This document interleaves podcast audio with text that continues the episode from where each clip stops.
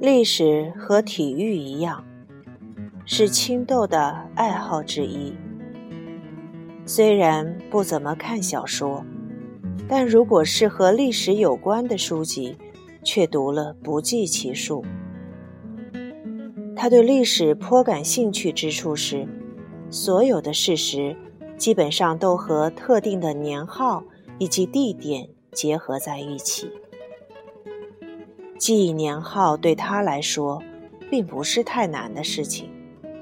只要掌握各种历史事件前后左右的关系，即使不死背数字，年号也会自然而然地从脑海中浮现。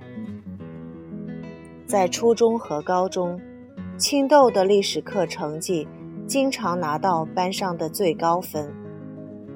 每当看到对记忆历史年号感到棘手的人，青豆就感到大惑不解。为什么这么简单的事都做不到呢？